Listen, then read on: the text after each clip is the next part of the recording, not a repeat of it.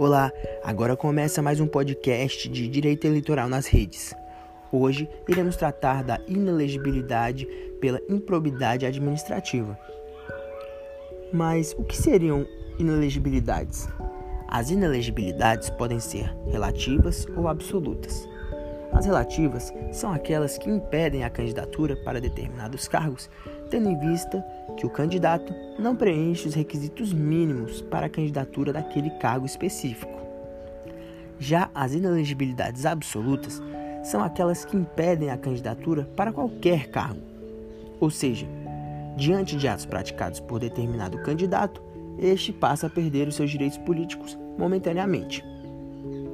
As causas de inelegibilidade absoluta estão previstas no artigo 15 da Constituição da República, sendo elas o cancelamento da naturalização por sentença transitada em julgado, a incapacidade civil absoluta, a condenação criminal transitada em julgado enquanto durarem seus efeitos, a recusa de cumprir obrigação a todos imposta ou mesmo prestação alternativa e, por último, a improbidade administrativa, que está contemplada em seu artigo 37, parágrafo 4 da Constituição da República.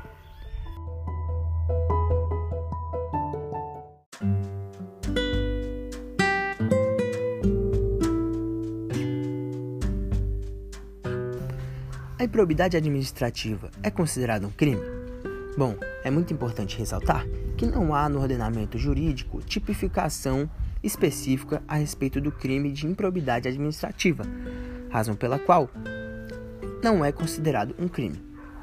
Portanto, na realidade, ela se trata de um ato ilícito e que tem a natureza civil. Pois bem, quais são, portanto, os atos de improbidade administrativa que importam a suspensão dos direitos políticos? Temos três casos específicos. O primeiro é o enriquecimento ilícito, ou seja, quando se obtém vantagem econômica que beneficie somente o agente ou mesmo um terceiro. O segundo caso são os atos que causam prejuízo ao erário público, ou seja, recursos públicos que são desviados e utilizados para outras finalidades que não da coletividade. E por último, atos que violem os princípios da administração pública. Princípios esses dispostos no artigo 37, caput da Constituição da República, quais sejam o princípio da legalidade, o princípio da impessoalidade, o princípio da moralidade, o princípio da publicidade e o princípio da eficiência.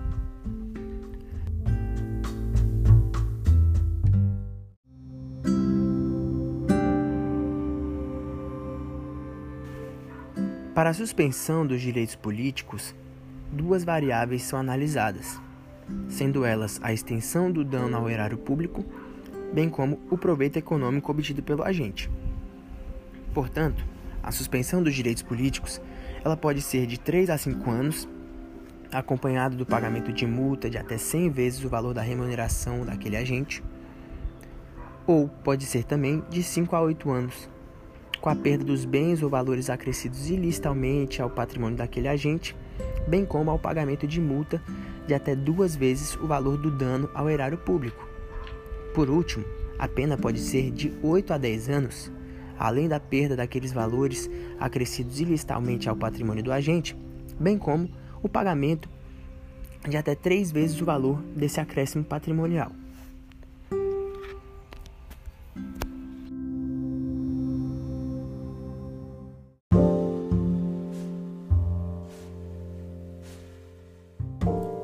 Olá! Feitas as primeiras considerações quanto à suspensão dos direitos políticos em caso de improbidade administrativa, passemos a analisar um caso prático.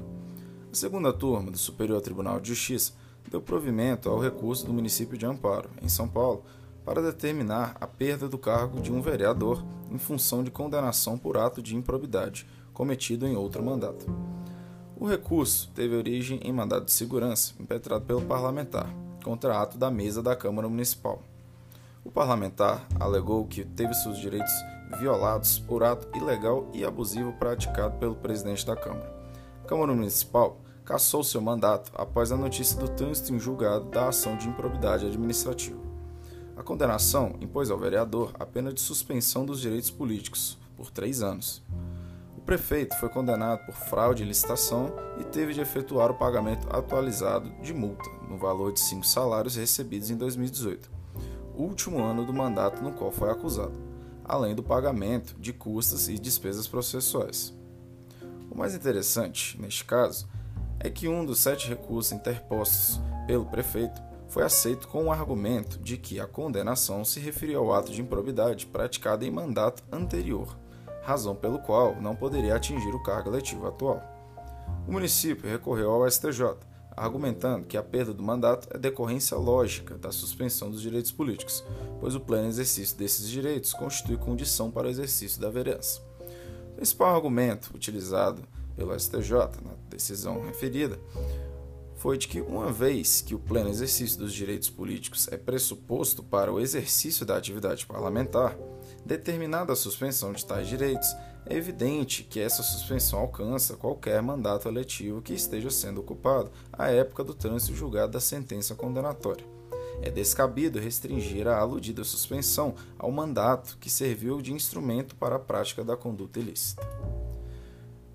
Para quem gostou do tema e ficou interessado no caso, o assunto é tratado no RESP 1813255 de São Paulo e tem como relator o ministro Herman Benjamin.